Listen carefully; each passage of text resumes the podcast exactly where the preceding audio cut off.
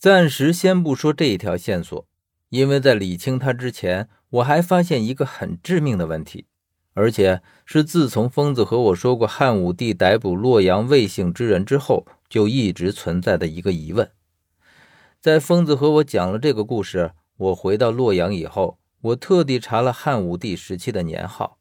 因为疯子当时和我说什么太初几年几年，对于我这样一个历史文盲来说太难以理解，所以为了理清这个故事的线索，我将汉武帝在位的年号通通都翻了出来。汉武帝十六岁登基，七十岁薨，在位五十四年，一共用过十一个年号，分别是。建元、元光、元朔、元寿、元鼎、元丰、太初、天汉、太始、征和、后元，而汉武帝死于后元二年，所以后元这个年号只存在了两年，于是这个年号就可以暂且忽略不计。我找到的规律和蹊跷之处是在前十个当中。其中，从建元到元丰这六个年号，六年一换，也就是说，一个年号用六年，一直到元丰六年截止。而到了太初以至征和这四个年号，突然就变成了四年一换，也就是说，一个年号从原先的六年减为了四年，这是为何？我于是进一步详细的查阅资料，可是对于汉武帝为什么要改太初历？历史的记载中却丝毫没有解释清楚，只是很笼统的说了一些无法信服的理由。而我再进一步联想到疯子讲与我的这个故事，突然发现汉武帝下令逮捕魏姓之人，恰好就发生在太初二年。于是我认定这两件事一定是有关联的。太初二年，汉武帝已经四十六岁。当时的他已经如秦始皇一般四处寻仙问道，找寻不死之法。而魏大梁城王宫之下又建有长生墓，并且疯子也说这座长生墓和一般名义上的长生墓不大相同。于是，一个完整的猜测已经出现在我的脑海之中：汉武帝在命人寻找不死方法期间，无意间知道了魏大梁城长生墓的存在。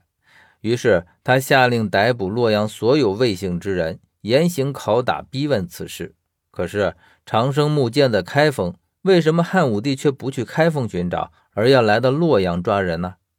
这里面的缘由，只怕和我们现在要找长生墓的所在，却要来龙潭北沟这里的目的一样。